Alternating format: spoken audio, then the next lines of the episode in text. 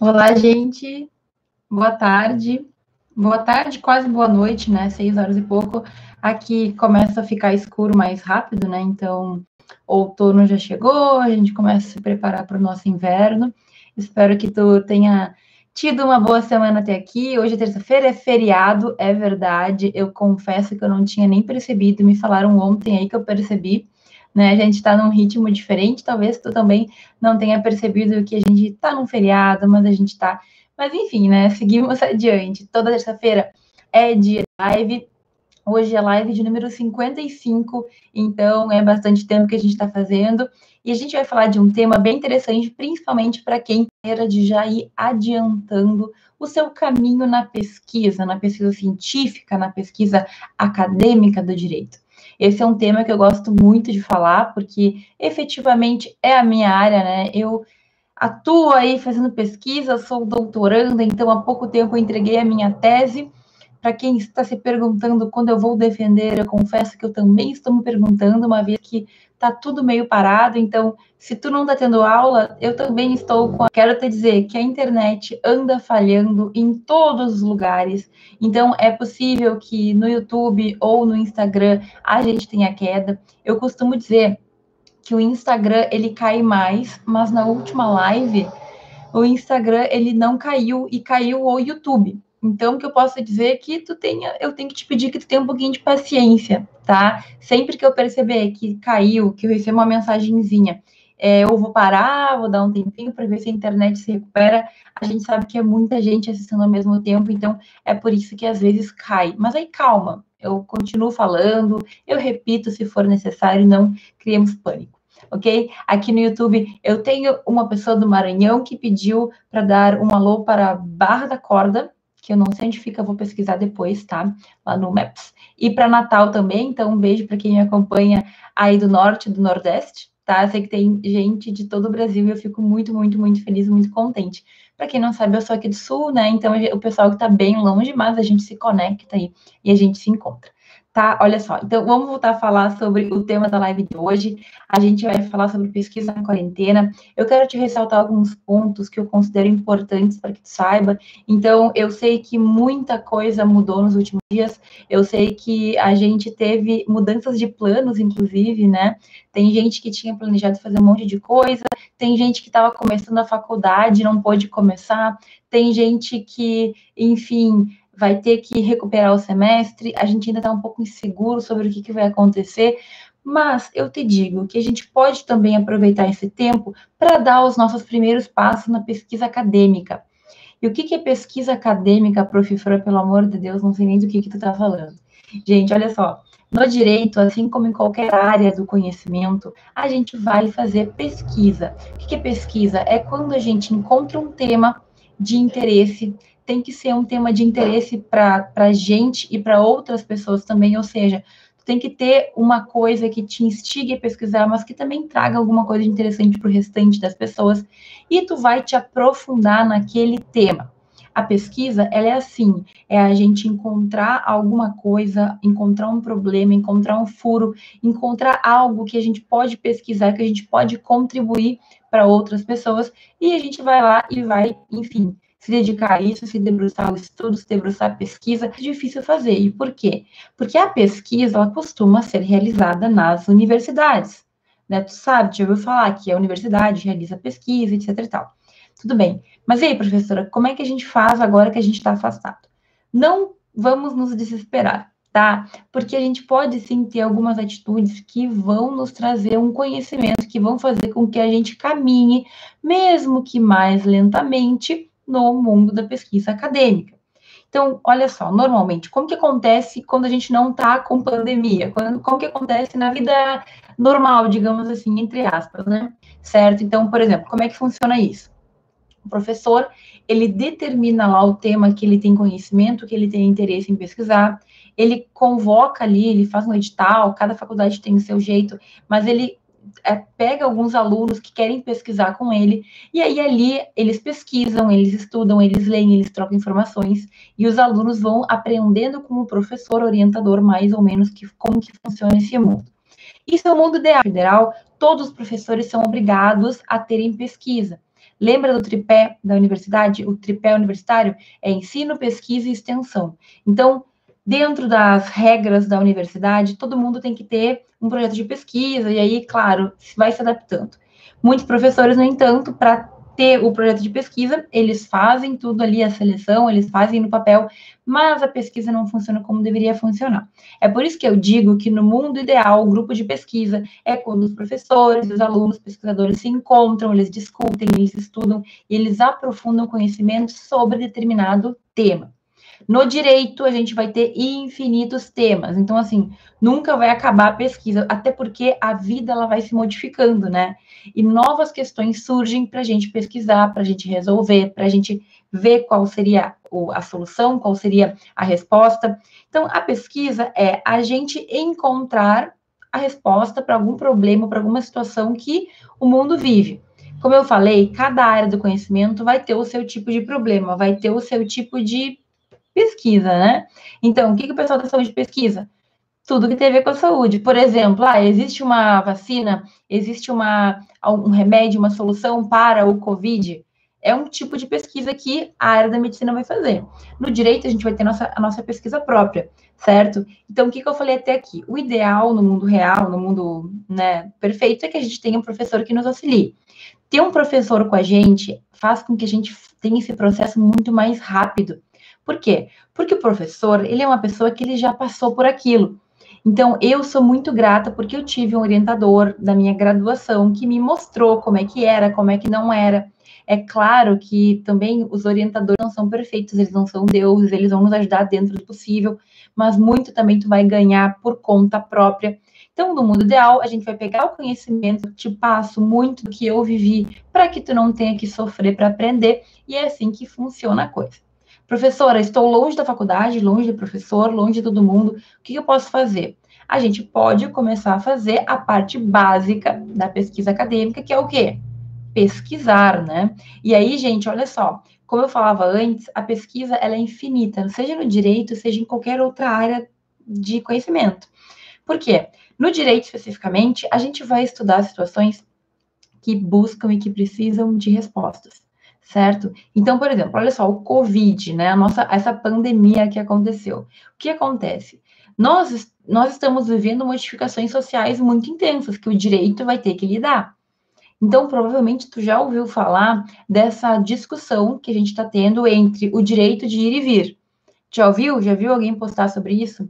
Por quê? Porque tem muita gente discutindo se a gente pode cercear esse direito ou não, se esse é um direito que as pessoas têm, é, já que a Constituição garante, uh, se, se, isso realmente, o que está acontecendo, a gente tem que, entre aspas, ficar em casa, alguns estados obrigarem as pessoas a ficarem em casa, se isso é possível ou não.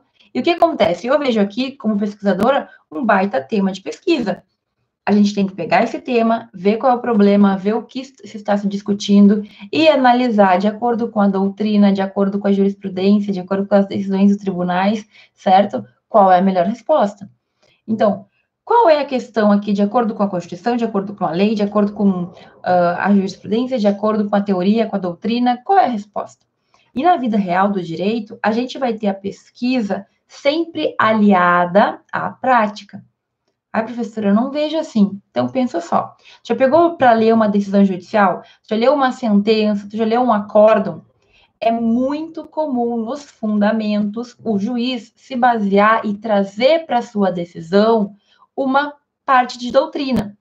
Nossa, eu, tô, eu principalmente em acordos de tribunal, eu me lembro com perfeição quando a gente analisava como eles se baseiam na doutrina, em, em doutrinadores, certo? Seja civilista, seja penalista, para fundamentar a decisão que eles vão trazer. Então, a prática, na, teo, na prática mesmo, as decisões judiciais, por exemplo, elas aplicam e muito a teoria, certo? Quando se sente a necessidade, a teoria é chamada, os doutrinadores vêm e fazem parte, inclusive, da sentença.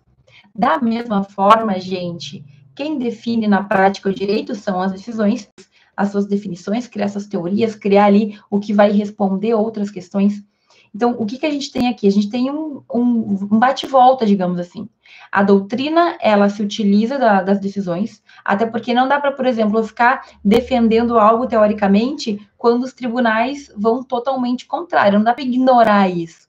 Tu pode pensar diferentemente daquilo que os tribunais pensam, ok? Mas quase sempre existe uma conversa, ok? Ela analisa o mundo real para tentar trazer soluções, tentar encontrar respostas.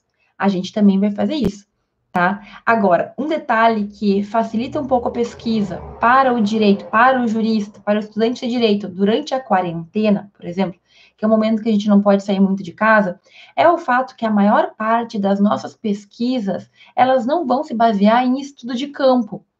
O que quer dizer isso, prof? Quer dizer o seguinte, em muitas áreas, principalmente áreas da saúde, áreas de, de ciências exatas e biológicas, existe todo um aparato para respostas que eles precisam. Então, o químico, em geral, ele não vai ler num livro a resposta, ele vai ter que ir lá no laboratório, vai ter que mexer nos negocinhos, sabe aqueles tubos de ensaio? Vai ter que fazer testes para poder chegar a um resultado, para poder publicar um artigo sobre aquilo. No direito, as nossas pesquisas, elas quase nunca ou muito pouco são baseadas em estudos de campo. Então, embora elas existam e elas sejam muito legais, assim, pesquisa no direito que sai fora só, só, só do livro, elas são diferentes. Hum, e elas são, assim, muito valiosas. Mas elas são uma minoria. A gente pegar um monte de, de livros e de autores e conseguir encontrar uma resposta para uma pergunta que não tem uma resposta ainda, entende? Então, isso, no nosso caso, é muito favorável, porque hoje, mesmo em casa, eu posso pesquisar eu posso pesquisar em casa porque eu não dependo de sair para buscar, por exemplo, dados em campo. Eu não preciso ir para um laboratório, eu não preciso é, fazer entrevistas obrigatoriamente, por exemplo. Então, olha só, primeiro ponto. Nós que somos estudantes de direito, podemos fazer sim pesquisas de campo, pesquisas em que a gente vai ter que ir além da, dos livros, e são pesquisas incríveis, mas são pesquisas que no momento estão um pouco dificultadas certo? Então, vamos começar pelo básico, vamos começar pelas pesquisas que não requerem um grande deslocamento. E aí a gente pode começar pelas pesquisas teóricas, pelas pesquisas que nós com frequência fazemos e que se baseiam justamente na doutrina, em discussões, em análise de dados que a gente encontra no computador, na internet, análise de decisões judiciais, por exemplo, análise de projeto de lei, análise de lei, efetivamente, análise de modificações que se Talvez tenha pessoas que entendam que só é importante a pesquisa que define lá uma nova vacina para uma doença que surgiu. Mas, gente, se não é o direito também arrumando ali, pesquisando, vendo o que funciona melhor, a gente ficaria com muitas questões em aberto. E especificamente nessa época em que a gente está tendo vários direitos mitigados, talvez fique mais claro para ti o quanto que o direito pode sim fazer diferença. E eu sou efetivamente uma pessoa porque eu acho que a gente pode sim trazer muita coisa nova. Olha só, sempre que na pesquisa acadêmica, no direito ou em qualquer área, tu fizer pesquisa e encontrar resultado, sempre que a tua pesquisa estiver madura, tu vai, tu vai publicar. Então, como é que funciona? A gente tem um sistema em que as pessoas, elas compartilham os conhecimentos, as descobertas, tudo aquilo que elas é, construíram com os seus pares, com a comunidade científica isso, mas tu não precisa inventar a roda, tu não precisa trazer a solução para a fome no mundo para poder publicar um artigo, por exemplo. O artigo é um dos tipos de trabalho que nós temos. Resumindo, gente, é possível que a gente pesquise, mesmo que a gente não tenha acesso à faculdade, acesso aos professores, é possível que a gente dê os primeiros passos sozinho em casa. Se tu tiver acesso a uma internet, tu já vai conseguir fazer isso, certo? E hoje eu quero especificamente falar sobre o que tu pode fazer em casa para começar a tua pesquisa científica, para começar a entender como que funciona aí esse mundo acadêmico, esse mundo que é bem diferente daquele que a gente está acostumado na sala de aula. Ok? Então, assim, ó, primeira coisa que tu tem que fazer, eu vou te trazer cinco passos, tá? Cinco pontos que são importantes que vão te fazer evoluir. E a primeira coisa é definir o teu tema de pesquisa. E o que, que significa isso? significa que tu tem que, antes de qualquer coisa, pensar no que te interessa. Então, assim, eu quero, professora, pesquisar sobre algo, não sei, um problema que eu tenho na minha rua, um problema que eu tenho na minha cidade, um problema que eu visualizo que as pessoas sofrem. Tudo bem, é o ideal que a gente encontre um tema que tu tem interesse em pesquisar. Eu falo bastante aqui sobre o hábito da leitura, por exemplo. tá? Então, assim, como é que a gente adquire o hábito da leitura, professor? Olha, buscando ler coisas que te interessem, buscando ler livros que te façam ficar ali envolvido, entende? Perfeito. Quando a gente vai pesquisar, a gente também tem que buscar direitos e interesses, né, que tu tenha na tua vida particular, que tu viva de preferência. Por quê? Porque assim tu vai ter mais gás para continuar pesquisando. Então, pare e pensa, professora, eu faço estágio. Perfeito, por que, que tu não começa a pesquisar sobre direitos e deveres dos estagiários? Por que, que tu não começa a pesquisar sobre é, questões que envolvem o teu dia a dia de estagiário? Ah, professora, eu não estagio. Eu, eu faço, eu trabalho. Eu trabalho. Eu trabalho no comércio, eu trabalho em qualquer coisa, uma empresa. Tu também pode, muitas vezes, encontrar é, respostas e buscar respostas de questões que tu vê no teu dia a dia.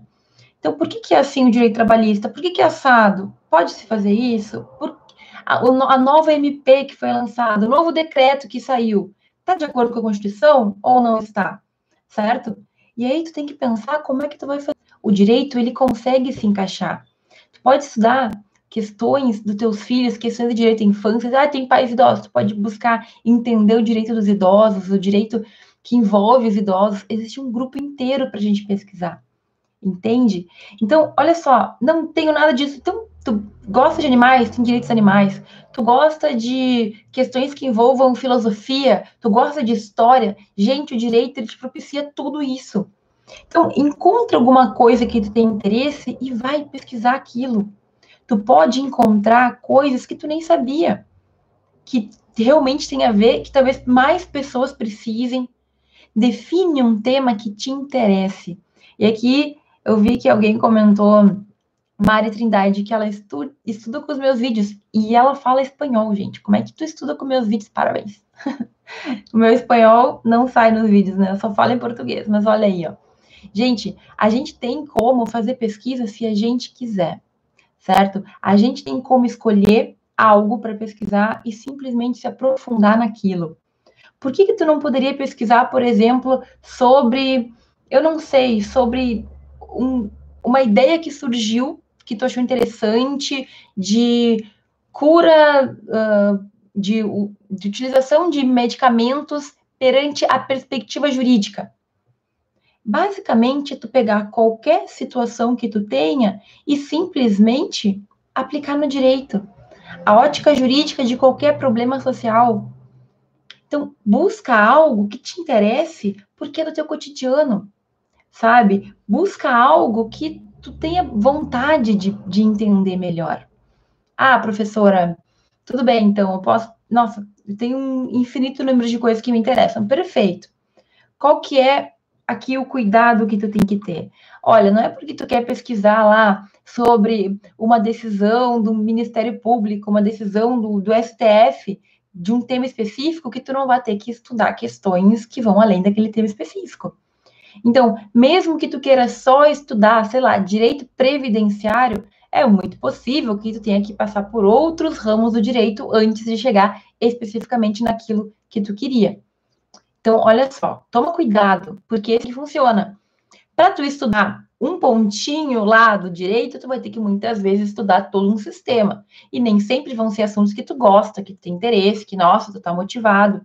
Mas aí tu tem que te lembrar que para que tu entendas aquele pontinho, para tu entender aquele pontinho, talvez tu vá ter que estender um pouco, aumentar, ampliar o teu próprio estudo.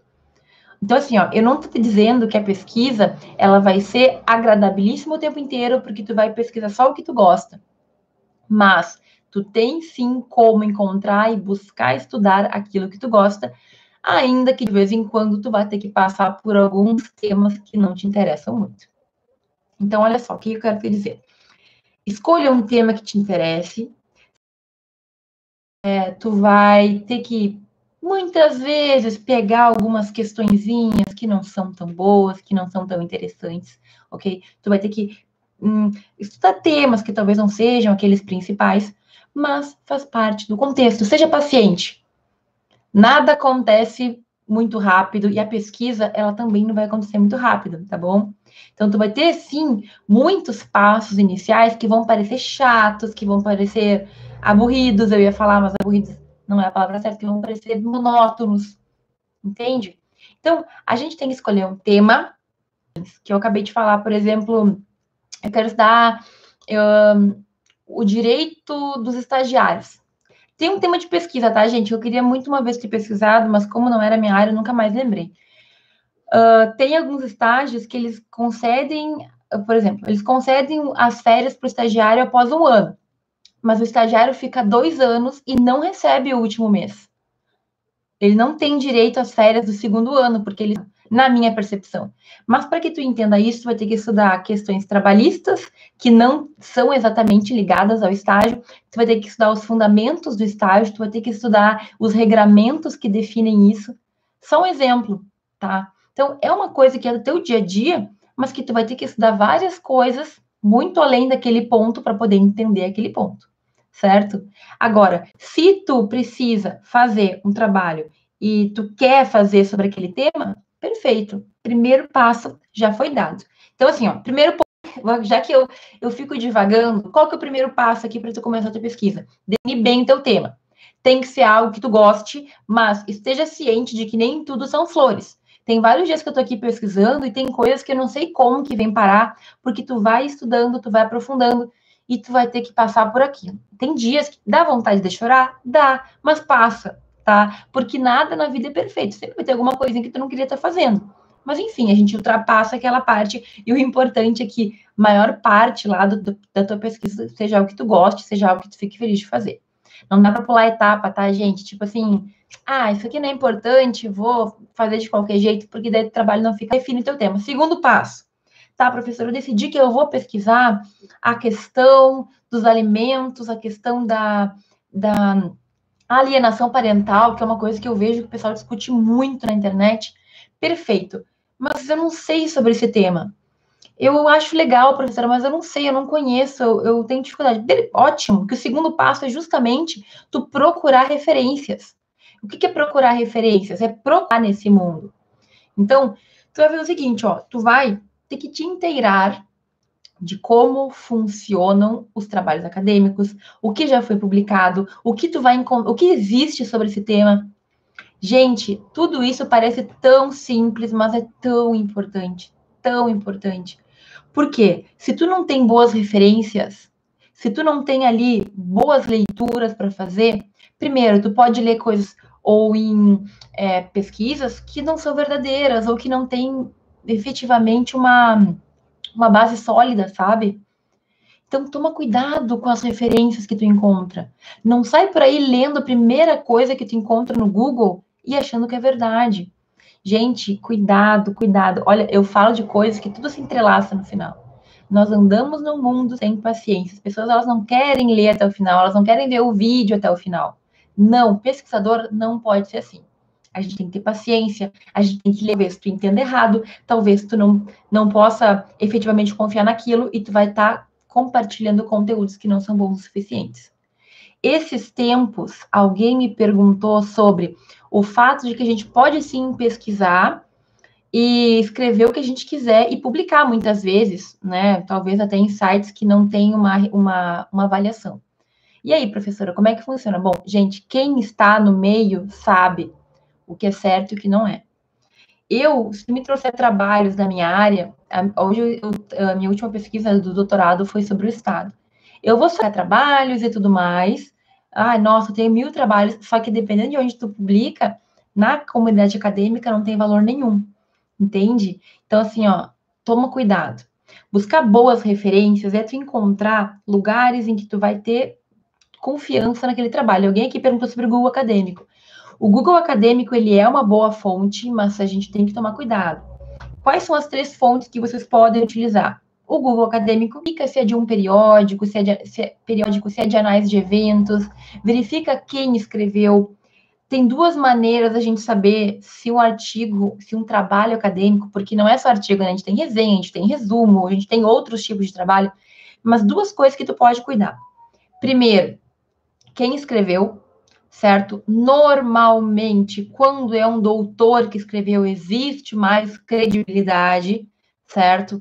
Tem, tem pessoas que são doutoras e que não são confiáveis, mas normalmente O título de doutor dá mais confiança, porque é uma pessoa que passou por um processo de amadurecimento na pesquisa. E também tu tem que olhar a revista, o periódico, de onde tu está tirando.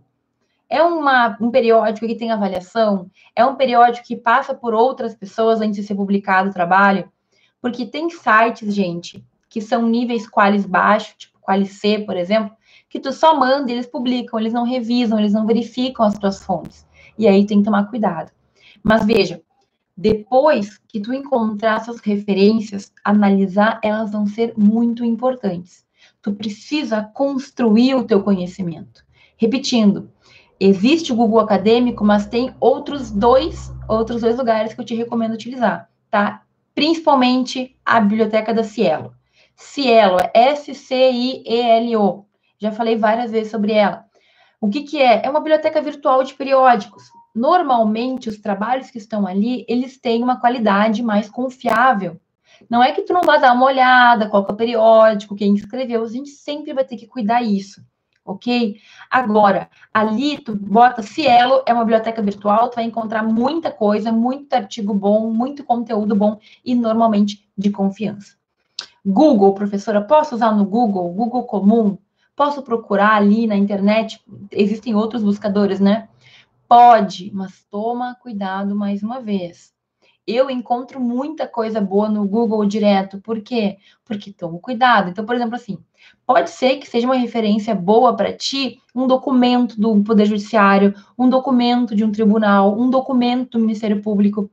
Então, no Google acadêmico, esse tipo de documento não aparece. Agora, pode aparecer assim, certo? Pode aparecer ali no Google ah, alguns documentos que no Google Acadêmico não vai aparecer. E aí, o Google é uma boa ferramenta para documentos, para outros tipos de trabalhos que não são aqueles específicos lá de um, de um periódico, mas aí tu toma cuidado, certo? Gente, que a palavra de ordem nesse ponto 2 é encontrar boas referências encontrar referências em que tu vai poder confiar para fundamentar o teu conhecimento e também para seguir pesquisando. O que, que é pesquisa? É eu ler o máximo, eu ler coisas de confiança, sabe? Trabalhos que vai estudar. Existem trabalhos que a gente vai poder sim fazer análise de dados. Eu, por exemplo, faço muito análise de dados de sites. Era é um, uma veia que eu tenho muito forte do meu mestrado, da minha graduação. Eu analiso dados, mas eu analiso dados que estão na internet. A gente pode analisar decisões judiciais. Incrível, gente, porque quantas pessoas param para analisar decisões judiciais? Daqui a pouco tu pode trazer resposta para um problema de muita gente. Ah, qual é a jurisprudência do tribunal tal em tal decisão? Qual é a jurisprudência do, do STF em uma questão específica? Nem sempre a gente tem essa resposta, daqui a pouco a tua, a tua, a tua pesquisa ela pode resolver. E principalmente para quem está pensando em monografia, de conclusão de curso. Gente, é incrível como tu analisar decisões pode fazer com que o teu trabalho seja riquíssimo. Esses dias eu compartilhei a minha monografia de graduação. Ela foi, eu fiz ela em 2011, e eu analisei, sei lá, uns 300 julgados, decisões do Tribunal de Justiça do Rio Grande do Sul, certo? Nessas as decisões, qual, qual era a, a, jurisprudência, quais eram os argumentos, quem. Naquela situação toda, fiz uma análise completa. Ficou uma monografia muito boa. Vejam, hoje eu faria muito diferente, eu faria muito melhor, mas para aquela época ficou ótimo. A gente também tem que entender que a gente tem níveis. Então, olha só, eu ia falar isso em algum momento, não sei em que momento, mas, gente, ó, tu vai começar a fazer a tua pesquisa é, de uma maneira que talvez no início pareça uma coisa de formiguinha, entendeu? Ah, professora, eu fiz um artigo, começou assim, tá? Eu não sei em que momento que eu ia falar isso, mas todo mundo começa pequeno. Pensa no maior autor que tu conhece, ele não começou publicando aí nas maiores revistas. Ele começou fazendo iniciação científica, ele começou fazendo pequenas perguntas, respondendo pequenas perguntas. E tu vai começar assim, e eu comecei assim, e todos nós começamos. Então, o negócio é começar. Esse espaço aqui que eu estou te dando, a pesquisa ela pode te trazer muita coisa boa. Eu fui estudar na Espanha porque eu pesquisava. Agora, não dá para pensar só nisso e esquecer que antes de chegar lá, tu tem que fazer o passinho da formiga. Tu tem que ler, tu tem que buscar, tu tem que resolver, pesquisar de verdade. Começa devagar, que tu vai conseguir. Então tá, passo um, define o tema que tu ama, que tu quer, que tu tem interesse. Até tu pode odiar, mas tu tem muito interesse. Passo dois, busca boas referências. Vai lá para Biblioteca do Cielo, procura periódicos, procura no Google com cuidado. Terceiro passo, ler, né? Tem que ler. É tão simples que eu até, até fui confirmar. Tem que ler, gente. Olha só.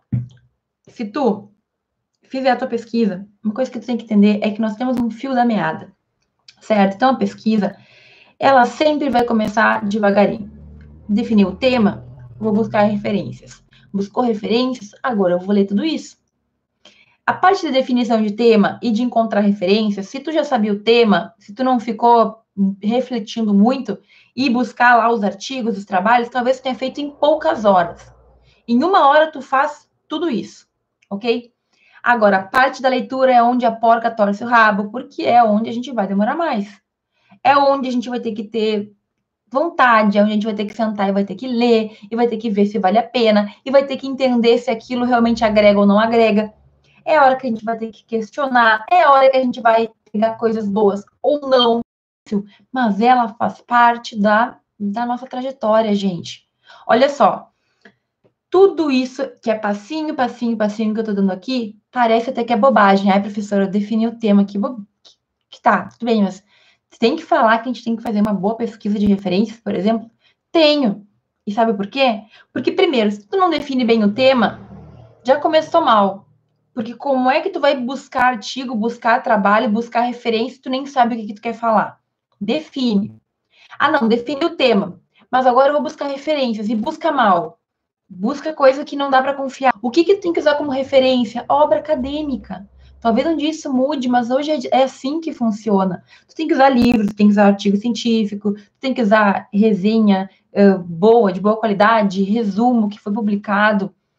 Por quê? Porque é assim que é o esquema. Ah, não gosto, tudo bem, pode não gostar, mas é assim que funciona, precisa te dizer como é que é, né? Se tu não gosta, tudo bem. Também tem coisas que eu não gosto do sistema que a gente tem hoje, certo? Mas a gente vai ter que ir passo a passo.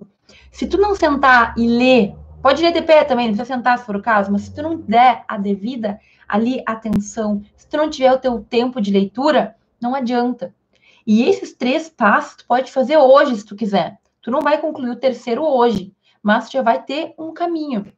E aí, professora, o que, que na quarentena isso tem a ver? Tem a ver que, com tempo ou sem tempo, porque eu sei que cada um de nós está dando o nosso jeito, com certeza, se tu quiser, tu consegue ler algumas páginas de um artigo por dia. Professora, na quarentena, todo mundo tem os seus problemas. Mas eu vou te dizer uma coisa. Volta lá para o mundo real, volta lá para o tempo que tu tinha aula presencial tu não tinha muita coisa para fazer também? Tu não tinha muita leitura para fazer? Tu não tinha um monte de atividade? Se tu trabalhava e agora não trabalhando, ou se tu ia para o estágio. Gente, a verdade é que é o seguinte, a pesquisa, ela sempre vai ser algo que a gente vai fazer mesmo sem ter tempo. O que eu quero dizer com isso? Quando eu comecei a pesquisar, eu fazia estágio, eu fazia minha graduação em Direito, eu pesquisava em grupo de pesquisa, eu vai ter coisas mais importantes. Mas se tu quer fazer isso, tu vai ter que achar um tempo. E pode ser só um pouquinho. Pode ser só meia hora para tu ler um artigo ali por dia. Mas olha, isso já faz toda a diferença. Então, assim, ó, a gente vai ter que achar um espaço do nosso tempo. Não sei se está com tempo ou não, não sei se está conseguindo te organizar nesse momento que a gente está aí. Mas assim, ó, mesmo que a tua vida volte ao total normal, tu sempre vai sentir que falta tempo. Pegar muito vai te fazer crescer. E aqui tem dois pontos, que é o 4 e o 5, que eles têm a ver com a leitura, mas que eles se separam porque eles são muito importantes. Vamos relembrar. O primeiro ponto é definir o tema. O segundo ponto é encontrar boas referências. Tudo isso tu faz em casa de boas. O terceiro, ler, né? Mas ler com vontade. Definir lá que tu vai ler aquele tema que te interessa, porque te interessa, né? Foi tu que definiu. Ninguém tá te obrigando a estudar. Diferente da faculdade, que a gente é obrigado a ler coisas que a gente não quer, aqui foi tu que definiu, né? Então, vamos lá. Tu quer estudar esse tema? Dedica um pouco de tempo. Agora, não adianta, como eu falo sempre, ler por ler, né? Leitura fake, que eu falo. Não adianta ler sem ter vontade, ler só para dizer que leu. Não, tu tem que estar lendo com atenção. E quando eu falo ler com atenção aqui no ponto 4 é ler verificando, observando como é que são construídos esses trabalhos. Então, olha só. Se tu verificar, se tu começar a ler um, ler dois, ler três artigos, tu vai perceber a conclusão, as referências. Tu vai ler um, tu vai ler dois, no terceiro, tu vai perceber que existe um padrão, certo? Existe um padrão nos artigos. Claro que cada autor tem o seu jeito, claro que nem todo mundo segue as regras da BNT direitinho, e tu com o tempo vai ficar perito em perceber isso, porque tu sabe as regras, tu percebe que não cumpre, ok? Mas tu tem que ter intenção naquela leitura. Porque quando tu lê o artigo de uma pessoa e tu verifica, não adianta. Academia é a gente ter que se adequar. Depois, o dia que tu for doutor, o dia que tu tiver lá no topo da cadeia, tu muda o que tu não gosta. Mas hoje, felizmente ou não, a gente vai ter que se adequar ao, ao jogo a forma como as coisas acontecem. E eu não posso ficar aqui sendo uma sonhadora, dizendo que a gente vai fazer como a gente quer, que vai dar tudo certo, não dá. Se eu não fiz, se eu hoje, mesmo com doutorado, que ainda não saiu, que vai sair em breve, mesmo um doutor, se ele não se adequa às, re às regras da revista, é muito difícil de ser publicado. Entende? Então, a gente vai ter que ficar ali dentro daquilo que nos obrigam a ser. Mas não é tão ruim também, tá? Eu vou dizer que também tem coisas que são chatas, mas tem coisas que são importantes. Eu defendo a formatação da BNT. Defendo, mas sabe por que eu defendo, gente? Porque eu fui professora por muito tempo dos alunos, né? Enfim, sabe? Professora de direito, primeiro semestre em especial, mas também dei aula para oitavo semestre, dei aula para alunos no final do curso. E a verdade é que o ser humaninho, se ele não tem normas, ele faz do jeito que ele quer. Então, se não tem normas, as pessoas elas escrevem tipo, fora de um padrão. E o padrão, ele nos ajuda. Estar formatado, o artigo que está na formatação ABNT, o meu olho, ele voa. É muito mais rápida a leitura, porque eu já estou acostumada com aquilo. Agora, experimenta pegar aquelas revistas. Eu já mandei um artigo assim meu no Telegram, que eles fazem em coluna. Não tem coisa mais odiosa que artigo. Eu, pelo menos, não gosto. Artigo separado em coluna, porque tu tem que descer e ele tem que subir para ler. No computador é um terror, eu acho, pelo menos. Que a gente não tá brin... a gente não tá lendo na mão, que é diferente, né? Tá lendo no computador, tem que ficar descendo e subindo, acho péssimo. Então, a gente tem uma formatação, ela nos ajuda. Inclusive, quando tu estiver lendo os artigos, a ler mais rápido, a, o, teu, o teu olho se acostuma, entende? É por isso que existem normas. Mas, enfim, quando não tem uma regra, o ser humano, eu já, eu já, meu Deus, eu já recebi trabalho em Word Art, sabe? E eu não culpo as pessoas, porque ninguém falou para elas. E eu acho que a gente deveria ter um, um curso prévio, assim, a primeira aula, pessoal, é o seguinte, o mínimo do mínimo trabalho aqui, ó, preto e branco, sem Word Art, sem capas mirabolantes. Mas enfim, tudo bem, a gente vai se adequando, né? Eu também tento explicar isso quando eu peço para fazer um artigo. Que a gente está preguiçoso, está cansado, vou repetir os passos para que tu não esqueça, tá? Define o tema, busca as referências, lê as referências, lê as referências com a observação de como que é, que é estruturado e, por fim, leia, e aí você vai doer, mas leia fazendo fichamento. Meu Deus, vou até tomar uma água aqui agora. O que significa ler fazendo fechamento. Gente, assim, ó, fechamento é um nome que a gente usa para quando a gente lê um trabalho, a gente ir separando trechos que são importantes, trechos que tu considera que tu pode usar num artigo, num trabalho que tu for usar, trechos que tu considera que tu não pode esquecer. Então, sabe aquela ideia que a gente tem de ir marcando o livro quando a gente lê as partes mais importantes? Pois é, o fichamento é isso.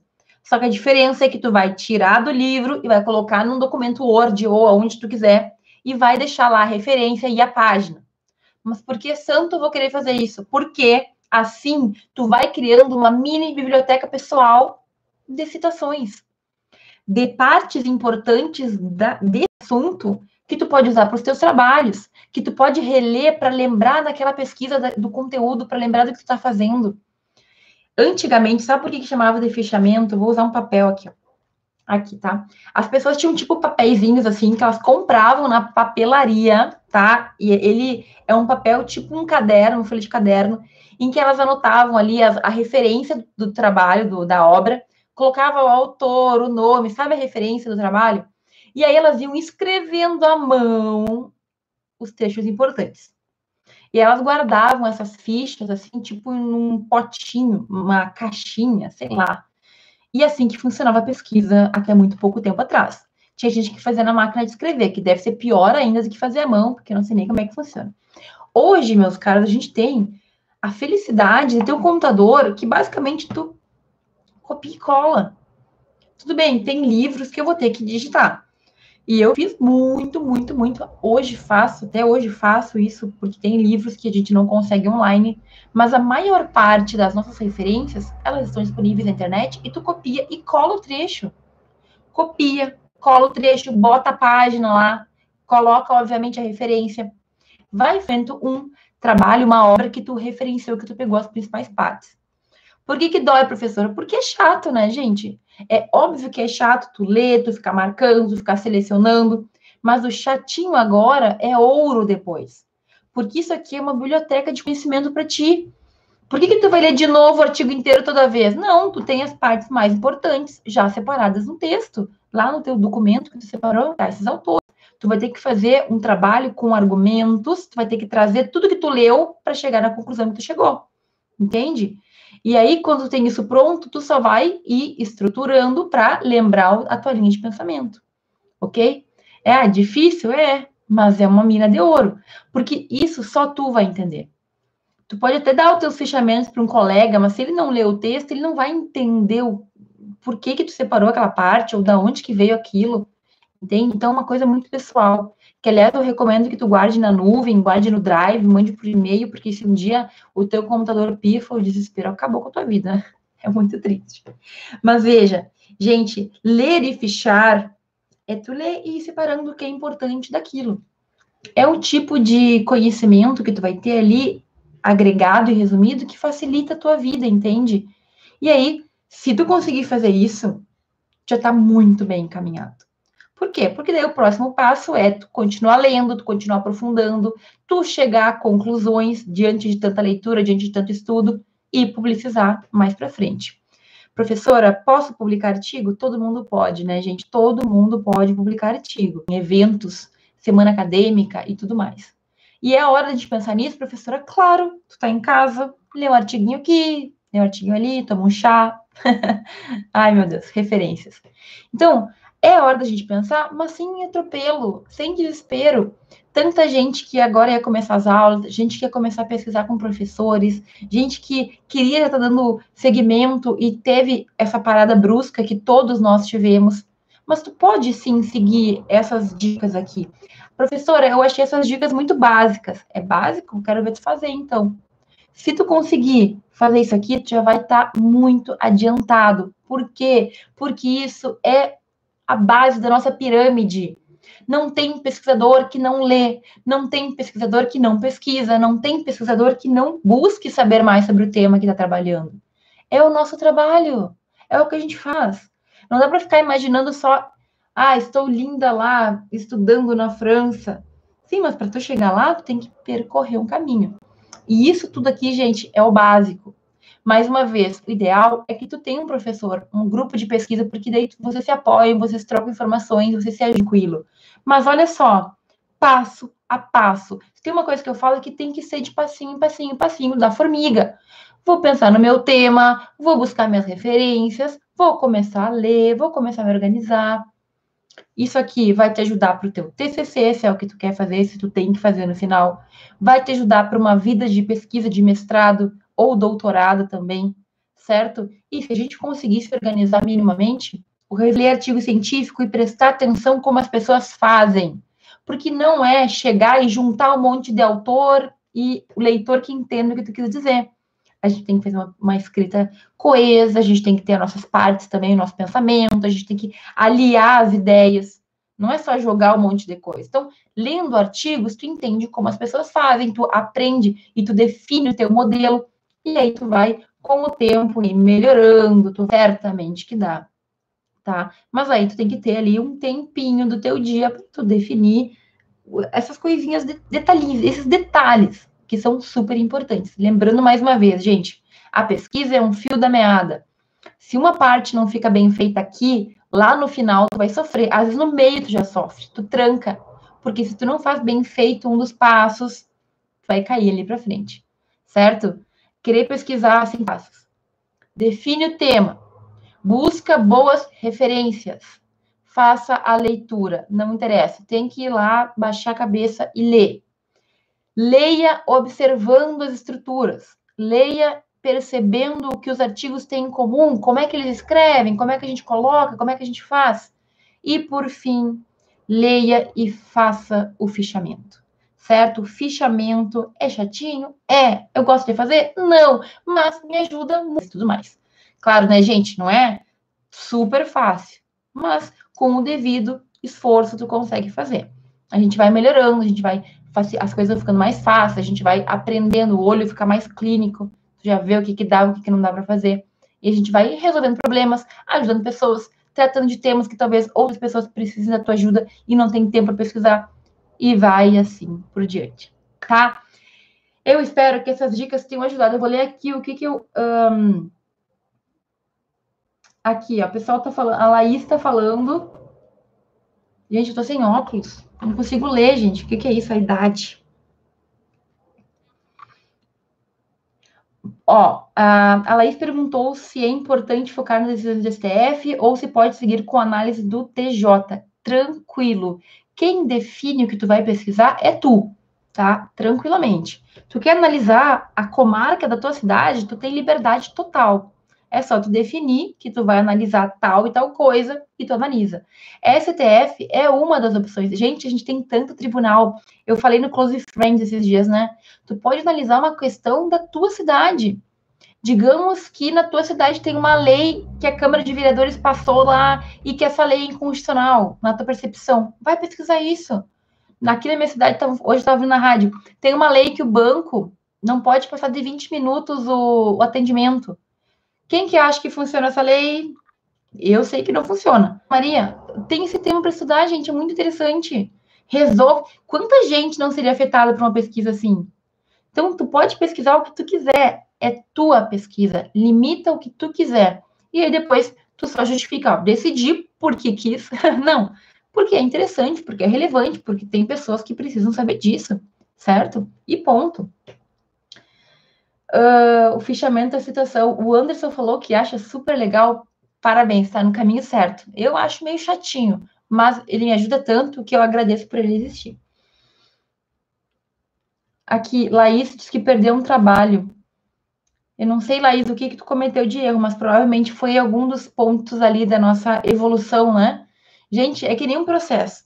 Sabe o processo? Tem a petição inicial, tem a contestação, tem a manifestação do autor, aí tem a produção de provas, tem que seguir o processo certinho. Se alguma das coisas falha, o processo inteiro. Eu fiz muita coisa na minha graduação, porque eu já estava focada em conseguir entrar no mestrado. E para tu entrar no mestrado, quanto mais publicação, quanto mais trabalho acadêmico tu tiver, melhor. Eu falo muito sobre isso. Inclusive, tem vídeo, gente, no YouTube. Para quem está interessado na pesquisa, tem muitos vídeos.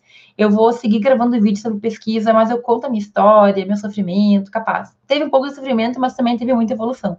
Então, a gente tem fizer isso, tu vai estar tá com muito avanço já na pesquisa, porque pesquisa é isso, é pesquisar, é sentar, é ler, é buscar, é ter vontade de aprender sobre o conteúdo, certo? Então, vai lá, Coloca ali a tua cara naquilo. E, gente, eu vou dizer uma coisa. Quando a gente pesquisa uma coisa que a gente quer muito, que a gente se interessa, tipo assim, é, tu fica meio vidrado, sabe? Tu quer ler, tu quer entender, tu quer, sabe, fazer acontecer. Então, é um sentimento diferente. É diferente da faculdade que tu tem que estudar conteúdos que tu gosta, conteúdos que tu não gosta. Entende? Então, é um negócio meio mágico, assim, é uma coisa muito diferente, é uma coisa muito legal. tá? Então, gente, era isso por hoje. Estamos aqui um, com 57 minutos de live. Eu espero que tudo tenha ficado claro, mas é o seguinte: no Instagram eu vou abrir uma caixinha de perguntas para que tu me diga se ficou alguma questão na live ou alguma coisa que tu queira que eu explique melhor, tá? Ficamos combinados assim. Eu tenho umas perguntas para responder da caixinha de antes, vou responder tudo hoje de noite, ok? Qualquer dúvida no YouTube, tu também pode deixar um comentário, eu sempre respondo, manda direct, sempre que dá o excelente fim de feriado, amanhã é como se fosse segunda de novo, ao mesmo tempo que não é, né? Porque todo mundo tá meio, meio perdido no tempo, mas desejo que seja uma semana incrível para ti. Um forte abraço E a gente segue se falando. Quinta-feira tem Profifra Responde ao vivo. Respondo as perguntas que tu deixar na caixinha que eu vou deixar amanhã no Instagram. Tá bom? Abraço para todo mundo e até mais.